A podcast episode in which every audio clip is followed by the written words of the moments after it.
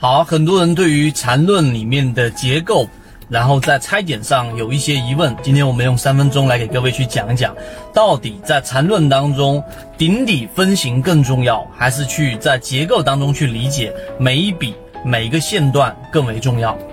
首先，在缠论当中，它是一个解构的过程，它把整个一只股票的盘整还是上涨。还是下跌这三种不同的走势来进行了拆分。这个拆分分两个大的方向，第一个就是他们在结构上的方向，来把一个个股的一个上涨，把它分为次级别，就像是日线呢，它把它拆分成六十分钟级别的三个不同的走势当中重叠的一个部分。那既然是上涨走势，就必须要有两个这样的重叠的部分，也就是我们所说的中枢，并且中间是不能有我们所说的交集的。这是第一个我们所说的在结构上的这一种拆解，第二个在周期上的拆解，也就是一只个股它在上涨是日线级别的，或者它走势是日线级别的，你要通过六十分钟级别、三十分钟级别来进行一个拆分，来拆分它在每一个级别当中里面的一个走势。那任何一个走势呢，它都会由一笔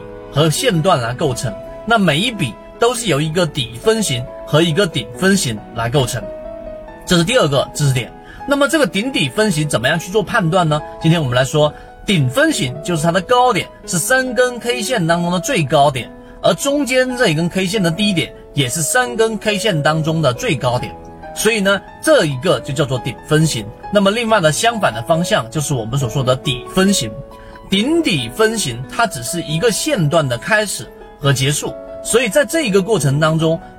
这里讲的只是圈子交易模型中一个非常小的精华部分，更多完整版视频可以在换到 DJCG 三六八这个地方交流学习。如果你做好了判断之后，你可能会掉入到一个陷阱，这个陷阱就是我只想去看这个顶分型，或者是我只想看这个底分型，这个顶底分型之间其实最。